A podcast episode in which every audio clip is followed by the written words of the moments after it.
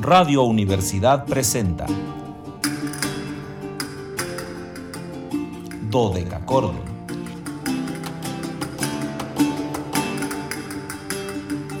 Un programa para encontrarse y reencontrarse con los autores y composiciones de la antigüedad, el medioevo, el renacimiento y el barroco.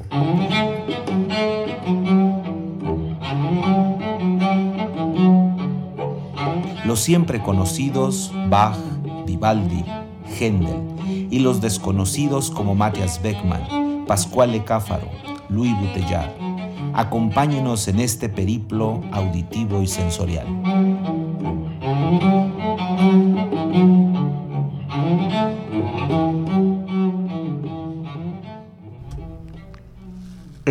De la Universidad Autónoma de San Luis Potosí marca las 13 horas con 3 minutos, una de la tarde con 3 minutos. Cálidas, hoy no tan cálidas, hoy estamos soportablemente veraniegos, vamos a decirlo, ¿no? Huele a playa, sabe a mar, por lo que estamos perfectamente bien. Antiguas y sonoras tardes, estimados radioescuchas, bienvenidos a este su espacio radiofónico de la amplitud modulada de Radio Universidad titulado Cordón en este penúltimo viernes de agosto. Estamos a día 20, 20 de agosto de 2021. Soy Luis Fernando Padrón Briones y seré su anfitrión. Ya saben que es viernes y los viernes me toca ser anfitrión en estas reuniones lúdico, mágico, musicales que tenemos.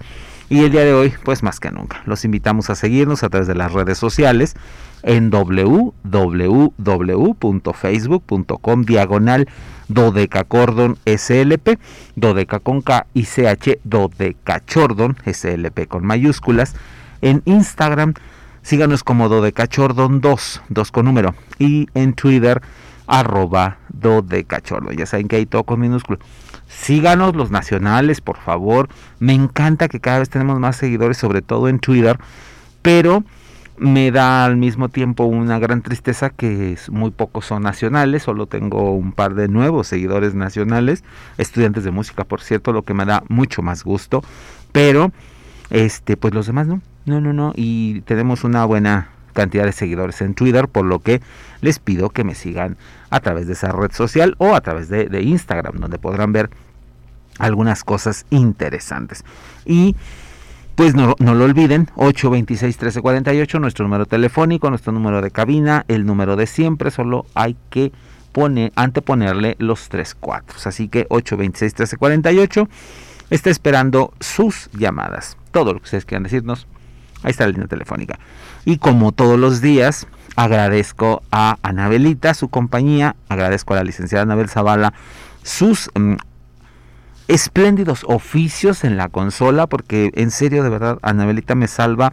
A veces estoy en la cuerda floja a punto de que la cuerda se reviente, solo veo como en las caricaturas los hilos que se están deshaciendo, llega Anabelita y le pone algún tipo de protección a la cuerda y entonces podemos continuar los siguientes minutos de música, por lo que agradezco eh, cumplidamente el trabajo de la licenciada Zavala, pero agradezco mucho más su compañía que, bueno, ¿qué les digo? 53 minutos de música se convierten en un segundo, en un instante, en una nada. Y bueno, hoy ya saben, es viernes de invitado, viernes de podcast, nos quedamos ahí guardados en ahora sí el conocido servidor de música Spotify, Spotify. Ahí nos quedamos guardados como Dodecachordon, programa musical de Radio Universidad 1190 AM. Así que por favor, por favor, por favor, síganos, escúchenos, búsquenos. Tenemos tres programas ahí guardados ahora, que fueron las tres últimas semanas. Háganlo, síganos. Y hoy les tengo una figura bueno, ni siquiera sabría qué decirles respecto a ella. Quizá sea la figura más reconocida en la enseñanza musical en el continente, o sea, en todo nuestro continente, en música históricamente informada. Una de las violagambistas más señaladas, eh, Mm, seguidas por los grupos de música antigua, ha grabado una muy buena cantidad de discos, obviamente en el continuo, eh, en la parte orquestal, pero también ha eh, hecho un par de discos que hoy vamos a tener para ustedes, que son trabajos de una exquisitez máxima, y me refiero a la gran violagambista canadiense Margaret Little. Margaret nació eh, ahí en Montreal, en una familia de músicos, en una familia donde todo, absolutamente todo era música, por lo cual no es extraño que Margaret se dedicara a ella. Estudió violín, piano, flauta dulce, guitarra, canto, bueno, todo lo que tenía que ver con la música. Esta niña, porque en ese momento era una niña, lo único que puedo decirles es el año de nacimiento. Margaret nació en 1951, pero fuera de ahí no tenemos más datos de nacimiento de Margaret, solo que nació en Montreal en el 51. Y eh, a los 11 años, fíjense qué pequeña, descubre la violada gamba, se encuentra con este instrumento maravilloso, se enamora de ella, se enamora del repertorio de música antigua y ingresa a estudiar a la Université de Montreal en la, en la área de ciencias y artes visuales y posteriormente regresa a estudiar de manera profesional la música, nunca dejó la música eh, de, lado, siempre estuvo estudiando algún instrumento, pero estudiaba eh, ciencias y estudiaba eh, artes visuales en la universidad. A los 20 regresa a estudiar de manera formal la viola y a partir de 1975 comenzó una carrera como solista impresionante. Tocó con todas las orquestas este, barrocas que tenían sede en Montreal, que eran bastantes, el Estudio de Musique Ancienne de Montreal, Le Bois Baroque, Le Boreals, Masquet, la Nef, Arion, la Orquesta Barroca, en fin, una cantidad importantísima de grupos musicales con los que ella se unió, en los que pudo tener un repertorio mm, quizá en ese momento no tan amplio, hay que pensar que son los setentas y apenas empezábamos esta aventura de conocer los repertorios nuevos, por decirlo, ¿no? Ya habíamos agotado seguramente los Bach, los Vivaldis, los Händels y empezábamos a ir hacia otros compositores, principalmente em, de, mm, música francesa para gamba, que bueno, por supuesto era, era su, su, objetivo, y en ese camino, al lado de Susina Pierre, va a construir en 1985 un grupo maravilloso que se va a llamar Le Voix Humaines, las voces humanas. Y es precisamente el primer disco que vamos a compartirles. Es un disco que hace con eh, y que se tituló Les Nymphs of the Rhine, las ninfas del Rin, eh, volumen 1, donde se hace cargo de la música de un compositor entonces desconocido, nosotros ahora ya lo conocemos mucho y hemos estado lo hemos tenido aquí como invitado muchas veces, Johannes Schenk, y vamos a este disco del año 2000, fíjense qué rápido pasa el tiempo, es un disco que tiene 21 años, ya. Ahorita parece que es un disco viejo, pero van a ver ustedes lo bien que suena Les Sniffs of the Rhine, volumen 1, Johannes Schenk, y vamos a ir a la sonata número 1 en si menor, eh, conformada por cinco movimientos. Y si Anabelita no me dice otra cosa la vamos a escuchar completa. Y regresamos, eh, digo, vamos al corte institucional y luego regresamos. Los movimientos son Adagio, Presto Adagio, Alemanda Adagio, Correnta, Sarabanda vario, Variacio y Giga Vivace. Esos son los cinco movimientos de esta sonata número uno en si menor de Johannes Schenk, hoy con nuestra gran invitada, la maestra Margaret Diller.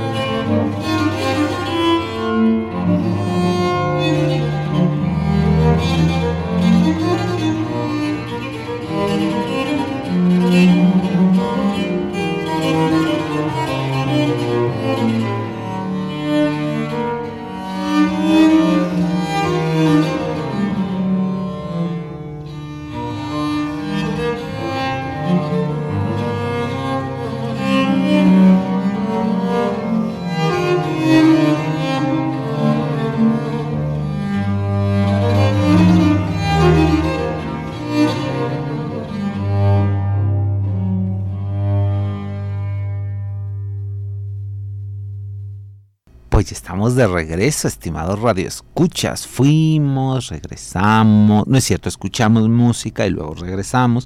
Fuimos a nuestro corte institucional y ustedes disfrutaron de esta exquisita sonata número uno en si menor de Johannes Schenk a cargo de nuestra invitada del día de hoy, que es Margaret Little. Esta espléndida. De verdad, no, no crean que son superlativos. Ustedes ya la escucharon, ya, ya vieron la calidad de trabajo que hace Margaret. Y, y, bueno, vuelvo a decirles, este es un disco que ya tiene unos cuantos años, ya tiene eh, algunos años de haber sido editado, eh, pero ya desde entonces la maestría de Margaret era muy, muy, muy elevada. Es una mujer que tiene un fraseo y un discurso muy personal. Eh, aquí me gustaría comentarles un poco respecto a, esta cuestión del fraseo, porque es lo que distingue a un intérprete del otro. O sea, la música al final de cuentas es la misma. La música la escribió un compositor hace 50, 100, 200, 300, 400, 500, 600 años. Creo que lo más que podemos accesar es a música de hace 600 años. Y Em, ahí está, o sea, son notas musicales, son símbolos que un compositor deja en un papel.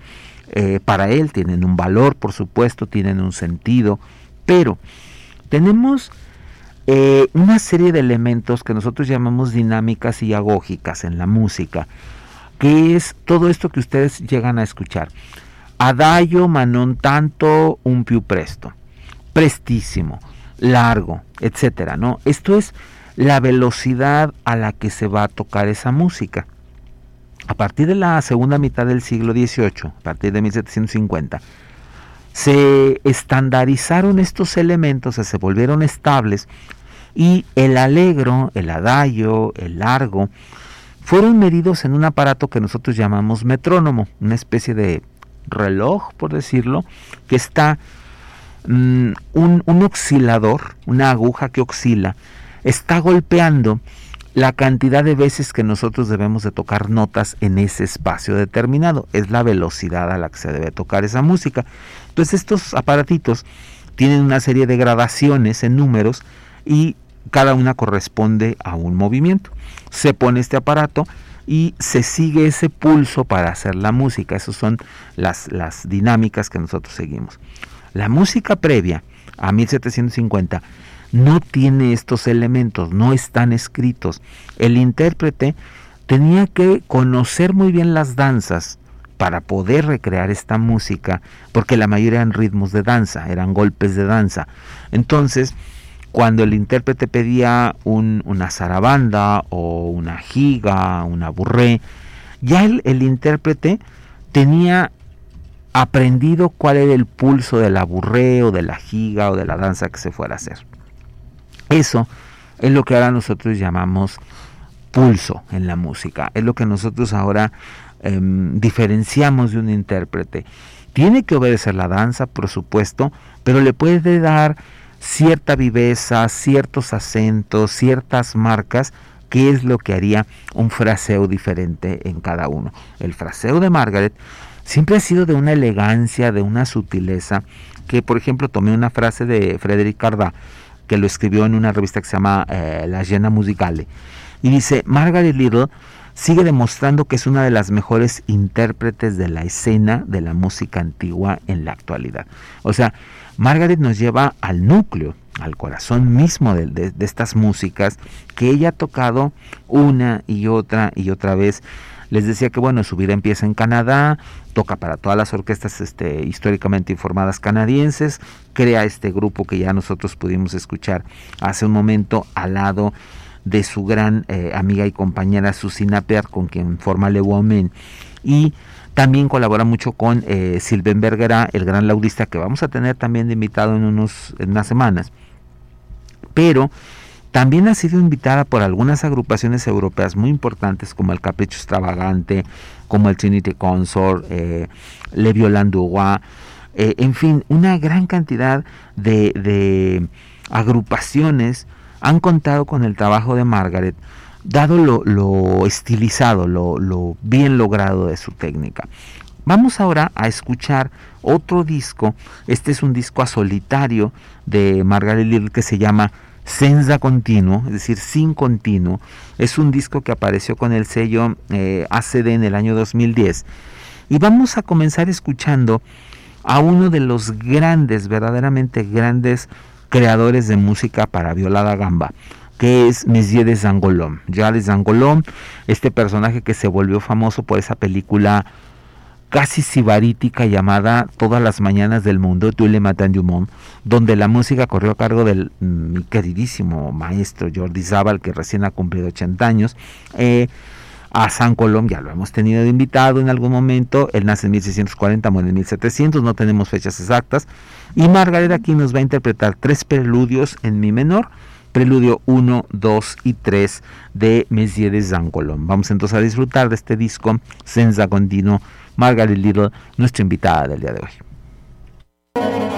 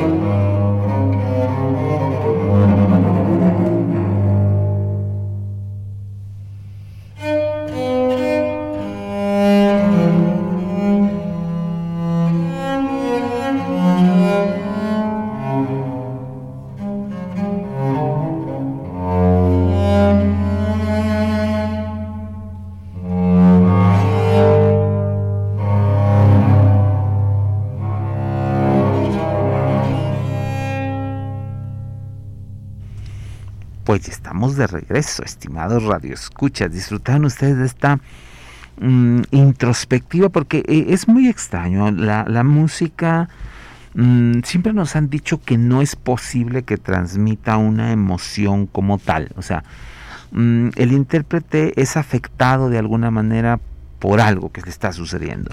Está muy alegre, está muy triste, está preocupado, etcétera y eso indiscutiblemente lo lleva a escribir una música, lo lleva a hacer una obra o a reflexionar de alguna manera sobre eso a través de lo que sabe hacer, que es la música. Pero eh, sigue habiendo la mitad de los expertos en música dicen, no es posible transmitir una emoción como tal porque tendríamos que estar enterados del fenómeno que está afectando al artista para poder decir si es una obra triste, si es una obra alegre nos han enseñado que las tonalidades menores tienden a ser tristes, nerviosas, trágicas, introspectivas, etc. Mientras que las tonalidades mayores son alegres, brillantes, eh, joviales, etc. Mm, vamos a seguir con esta discusión sin lugar a dudas porque yo me, me adhiero al grupo contrario, digo que sí la música transmite algún tipo de emoción. Eh, y la recreación que un artista puede hacer de ella, pues nos, vuelve a conectar con esa emoción, nos pone en ese vértice importante. ¿no? Entonces, en el caso de, de Messier Zangolom, sabemos un poco de su historia, les digo, esta película ayudó de alguna forma a entenderlo.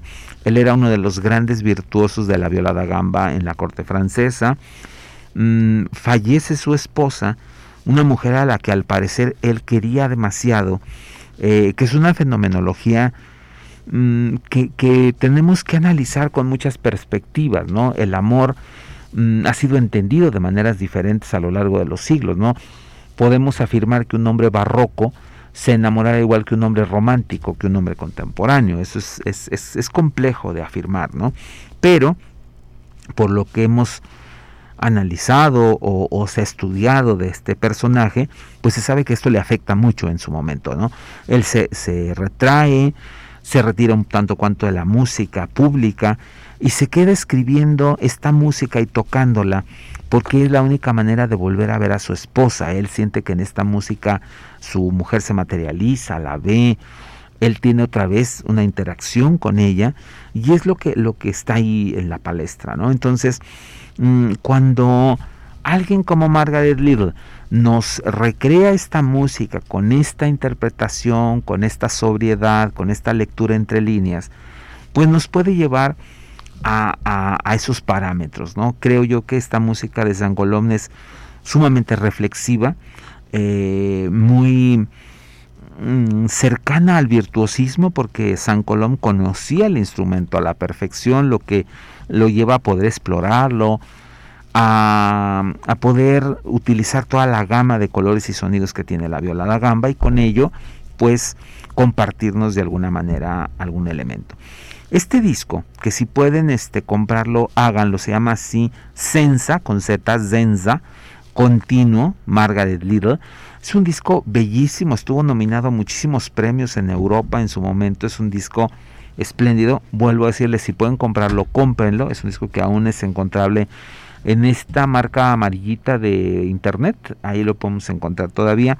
Y si no, yo siempre les digo que compren los discos porque tenemos que favorecer a los artistas para que sigan haciendo discos, porque si no, pues ya no vamos a poder escuchar absolutamente nada.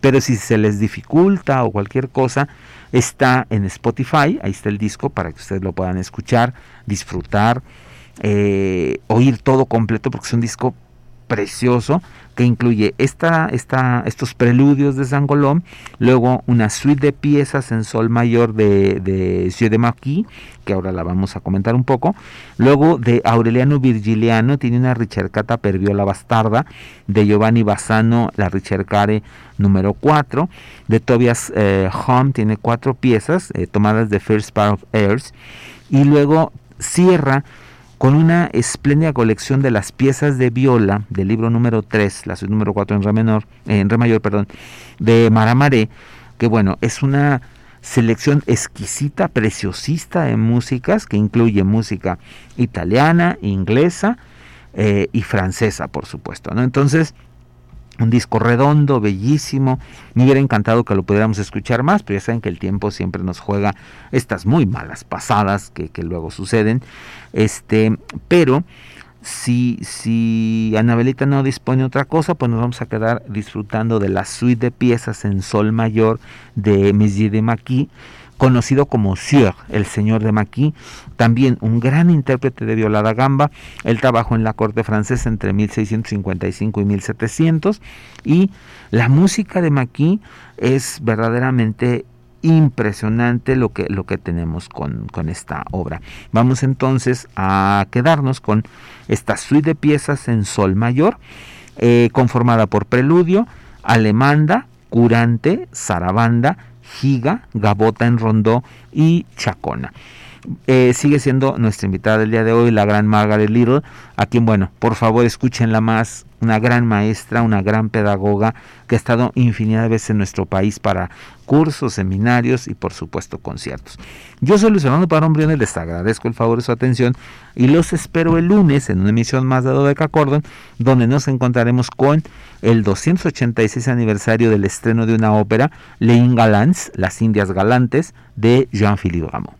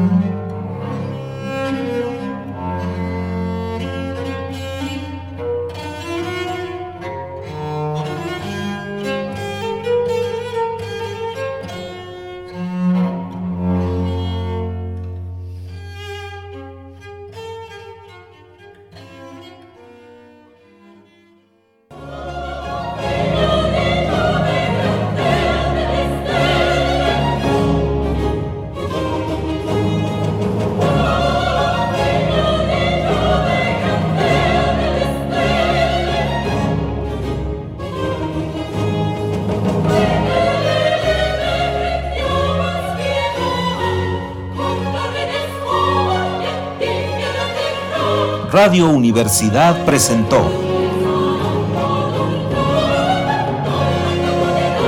Dodecacordo.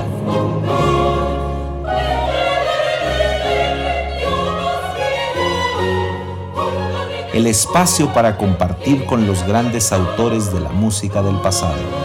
Nos encontramos en la siguiente emisión.